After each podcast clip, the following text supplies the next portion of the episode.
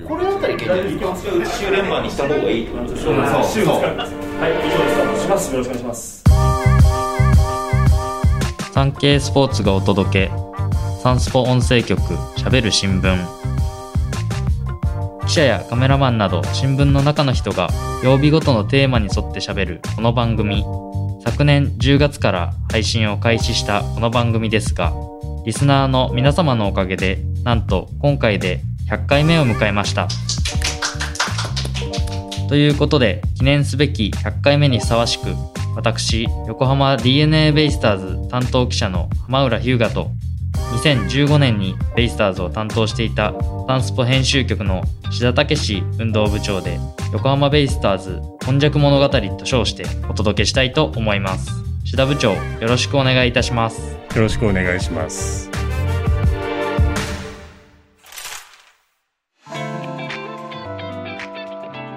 改めまして今回は100回記念で横浜ベイスターズ今昔物語をお話しできればと思います。オープニングでも少しお伝えした通りまず私浜浦は2020年から現在までベイスターズの担当記者をしております。収録している本日は7月3日ですが現在ベイスターズはこの収録の時点で貯金が9割セリーグ2位につけております。先日行われた交流戦では球団初の優勝を果たすなど交流戦優勝後も勢いそのままに阪神との首位攻防戦で3連勝一時首位に立つなど今季は好調な戦いを見せております。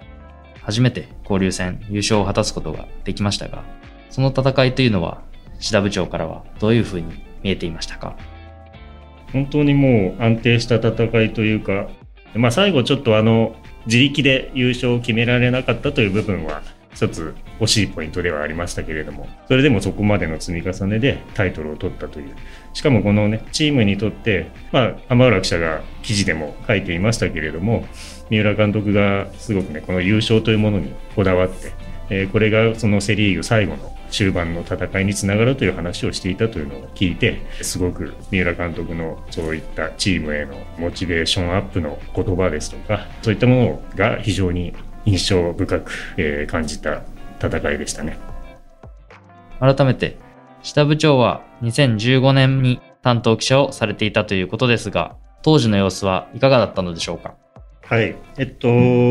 私は2015年にベイスターズを担当することになったのが、えー2015年の6月からという途中から、まあ、あんまり途中から担当するというのは珍しいパターンだったんですけれども、えー6月1日から正式にベイスターズの担当ということになり、現場で取材をすることになりました。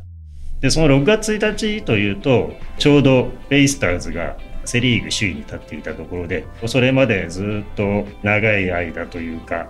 下位に低迷していたチームが一気に波に乗って首位に立っていたということで、非常に盛り上がっていた時期だったんですね。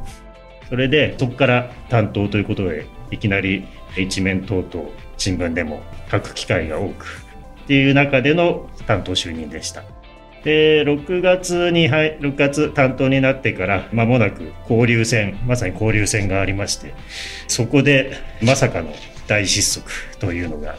えー今でも結構ずっとファンの間でも語られるほどの大失速だったんですけど、結局交流戦2015年は3勝14敗1分けという結果に終わりました。今回今年の交流戦に比べるともう貯金どころかもう一勝するのさえ厳しいという状況でなかなか大変で担当になったばっかりの私は当時の中畑監督に「お前が担当になってから急に調子悪くなったじゃないか。お前のせいだろうと。まあもちろん冗談交じりなんですけれども言われたりして、えー自分もちょっと気にしちゃったりしてそんな期間を送りました。でまあ そんなこともあって交流戦急失速した中で、まあ、その後ちょっと復調しましてオールスターまでセ・リーグの首位に立っていた、まあ、その当時交流戦セ・リーグがすごく弱くてセ・リーグとパ・リーグの格差が大きくてほとんどのチームがリーグ内で貯金ができなかったっていう事情もあってオールスターまでベイスターズは首位を保っていたんですけれども、まあ、そこから7月以降さらに失速してしまいまして最終的には最下位首位から14.5ゲーム差の最下位に終わってしまったという、まあ、そんな苦難のシーズンでした。とまあ d n a ベイスターズはそれまでもなかなか上位に行くことができず厳しい戦いを強いられていたんですけれどもまあそういう中でそれを考えると今の姿というのは運命の差というか、まあ、当時その好調だった時もやっぱり勢いに乗っていたというかすごく波に乗っていた部分はあったんですけれどもその裏でこう実力が本当に伴っていたのかっていう部分はすごくありましたしまあそういう疑問視する声もありましたし実際に勝ち方もこうすごい終盤の大逆転とかホームランが連発したとか劇的な勝ち方が多かったんですけどもまあそれは言ってみれば逆にそういう勢い任せのと言ったら言い方が悪いですけどそういう試合が非常に多かったというところも感じていました。まあ、そういう中で今のこのチームっていうのを見てて浜浦記者は何かこうこの2020年以降チームを見てきて何か変化というかそういうものを感じるところありますか？2020年から担当してきまして特にその2021年から三浦大輔監督が就任してからこの3年間の変化で一番感じるのはやはり先発ピッチャーが安定してきているということだと思います。監督自身現役時代に172勝を挙げた大投手ですけれどもその下でやはり先発ピッチャーが試合を作るという野球を監督が重視されていると考えています。特に今年は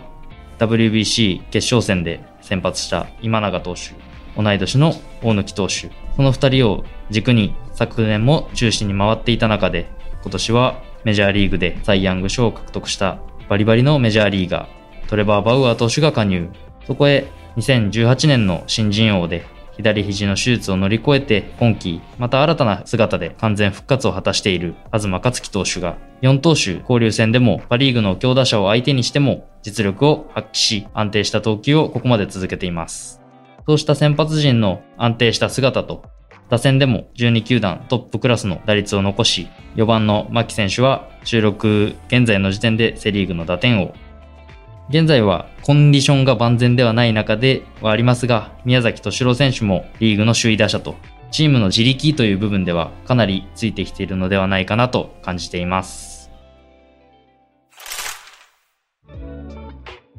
まあそれを考えると今の先発ローテーションに入っているその今永投手にしろ今永投手なんだけどまさにこの2015年の後2016年の入団だと思うのでその今永投手を筆頭にして当時やっぱり2015年にいた選手っていうのはもうローテーションには全くいませんしまあチーム全体としても全く選手も変わって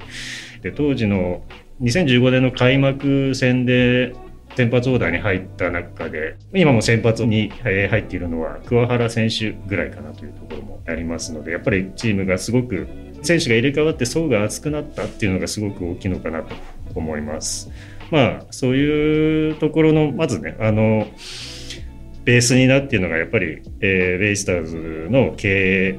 で DNA というのが2010 1年末ですね。2012年のシーズンから d n a が経営に加わってまずそのチーム強化というよりも経営基盤を強化してすごく監修200万人を突破したりだとかさまざまな施策を行って経営を安定させた。その上でやっぱりチーム強化が成り立っているんだなと。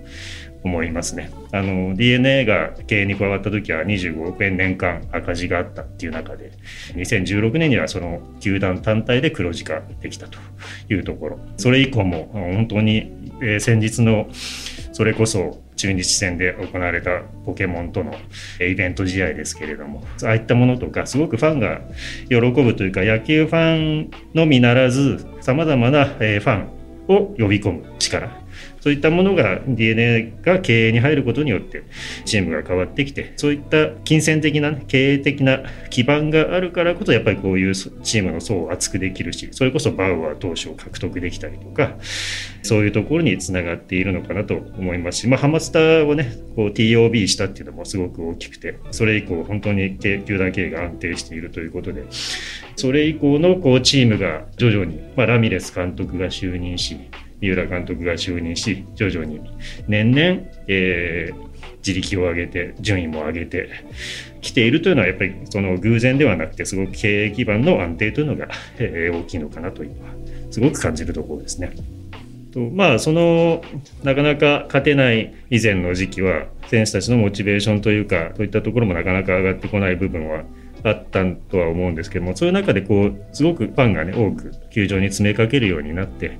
そういう様子を見たあの当時筒香選手が会社のことはすごく球団がやってくれているとそれで次は俺たちの番ですという話をしてたことがあるんですね。まあ、そういう意味ではすごく今の選手っていうのはこういう非常に盛り上がった環境の中ですごく自覚十分にやっているしやれる環境があるのかなと思うんですけれども、えー、そういうなんか選手の意識の向上というか選手の意識が変わっていった部分っていうのを何か感じるところはありますか？そうですね。まず私が担当している中で大きなポイントっていうのが2020年から球界全体で新型コロナウイルスによる大きな制限を受ける形が続きまして、本当に去年までは観客数の制限だったり、応援ルールも制限されたり、またチームのルールも制限されたりという多くの制限がある中でのプレーが続いていました。ハマスターの自慢の観客数も制限される形で盛り上がりも以前のような全てが自由にということができない中で、もちろん盛り上げようといういろいろな施策はあった中で、やはり完全にというのは難しいっていう時期が続きました。また、牧選手、入江選手といった選手は2021年の入団になりますので、そういった中での入団ということで、ここまでの試合は彼らはその満員のハマスタ、大声援を知らないという中でのプレーが続いていました。そんな中で今年大きく感染ルール、チームルールも緩和されて、チームもより雰囲気は明るくなったというか、今までやっぱりどこかにそのコロナが見え隠れする中でっていうチームが続きましたけれども、今年は本当に、例えば先日湘南の風がゲストで球場にいらっしゃった際に、試合後に三浦監督がロッカーに招き入れてそこでロッカーで大盛り上がりする姿。これは球団の YouTube でも動画が公開されて、ファンの中でも大変話題になりました。コロナ禍を乗り越えて、チームがまた一層、元から明るいチームがまた一層団結力を増して、またファンも制限がなくなって、また横浜が大きく盛り上がって一つになっているのかなと感じています。まあ、確かにそういう中ではあの、まあ、私が担当した翌年から19年までは岩佐記者という記者が担当していたんですけれどもまさに浜原記者が担当したのはもう初年度からコロナの影響が出ていた年ということで、まあ、その16年から19年というところで徐々にこうチームの力も上がっていった中でそういうコロナ禍に見舞われたということでもちろんこれは12球団とどまらずもスポーツ界全体が大きな影響を受けたところだったとは思うんですけれども、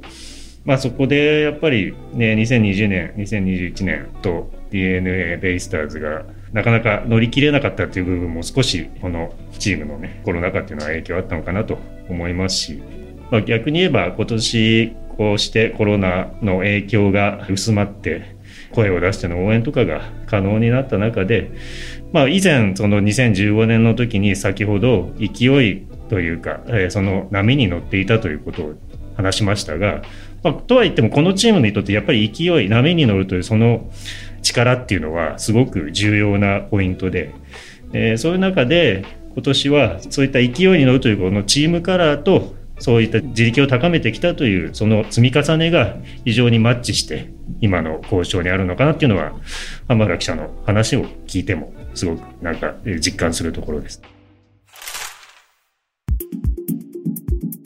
そういう意味ではその今やすごく強いチームになってまあもちろんサンスポがベイスターズの報道に力を入れてるっていう部分も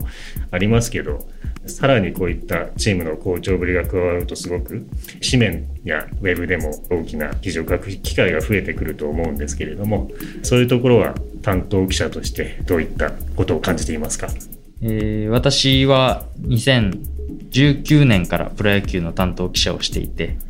2019年はロッテ担当していたのですが、ロッテはその年4位。2020年にからベイスターズを担当して、2020年のベイスターズも4位。21年は最下位に沈んでいました。去年2位に担当していたチームが入って、初めてクライマックスシリーズの取材を経験しました。新聞のスペースというのは限られていますし、ウェブ、新聞含めて読者の需要というのも、やはり上位を走るチームの興味というのは大きくなってくるものなので、そうしたところで多くの原稿、記事を求められる。これは記者としては幸せなことなのかなと感じています。もちろんチームの順位に関して担当記者が何かを変えられることは全くございませんので、これはあくまで本当に運でしかございません。その中で、やはり自分が取材する内容というのは、どんな順位だろうと変わらないので、その取材した内容を多く発信できる機会があるというのは、本当にありがたいことだなと感じています。これからもっともっとチームが優勝に向けて進んでいく上で、よりそういった機会が増えていけばいいなというふうには感じています。まあ、その記者っていうのはなかなかいろいろそういった巡り合わせというのがすごくあって優勝を経験できる記者っていうのがすごく巡り合わせがいいというか、そういうのが結構この業界内でも言われることで、やっぱりそういった経験、貴重な経験というのをできる。まあ優勝までいかなかったとしたって優勝争いするということがすごく重要な経験になるだろうし、それはもう本当チームの選手たちはもちろん素晴らしい経験をしているしと思うんですけれども、まあ記者にとってもこういった貴重な経験を味わわせてくれる球団、チームっていうのが、やっぱりすごく応援したくなるっていう気持ちになるんじゃないかなというのは個人的にも思います。まあ、そういう中で今後このベイスターズが1998年以来25年ぶりのリーグ優勝日本一を目指して向かっていく中で担当記者としてあとはどういったところが必要かもしくはここの部分がその後押しになるんじゃないかというところがもしあったら教えてほしいなと思います。やはり三浦監督もチームの皆さんも交流戦優勝しましたし首位に浮上した時でもやはりまだシーズンまだまだ先は長いのでという話をずっとされていました。勝負というのは、やはり後半戦、また夏場になってくるのかなと感じています。その夏場に、ベイスターズは昨年、特に8月には、球団2位に並ぶ月間18勝を記録したように、去年は夏場に猛烈な追い上げを見せた実績があります。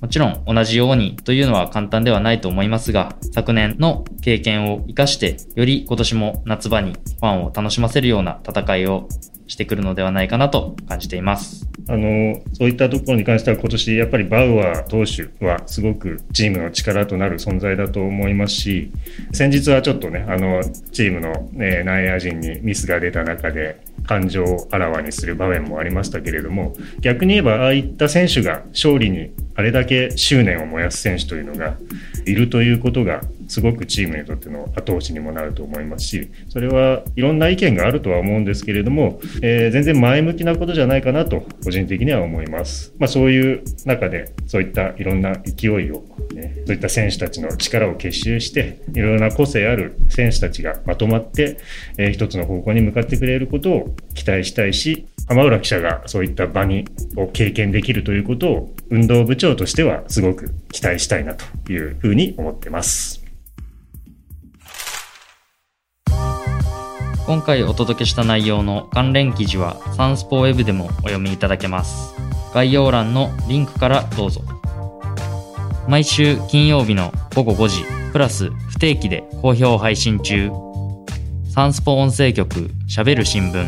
次回は金曜日、耳寄りサンスポのテーマに沿ってサンスポ紙面に掲載された1週間の記事から音声局がピックアップした耳寄りなニュースをお届けします。100回記念お楽しみいただけましたでしょうか？今後とも産経スポーツとこの番組をどうぞよろしくお願いいたします。そして、ベイスターズに限らず、サンスポに載った記事について記者の話を聞きたいというご要望があれば、ぜひ番組公式 Twitter にコメントしてください。お待ちしています。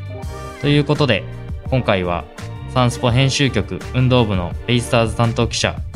浜浦日向と。運動部長の志田武でお届けしました。ありがとうございました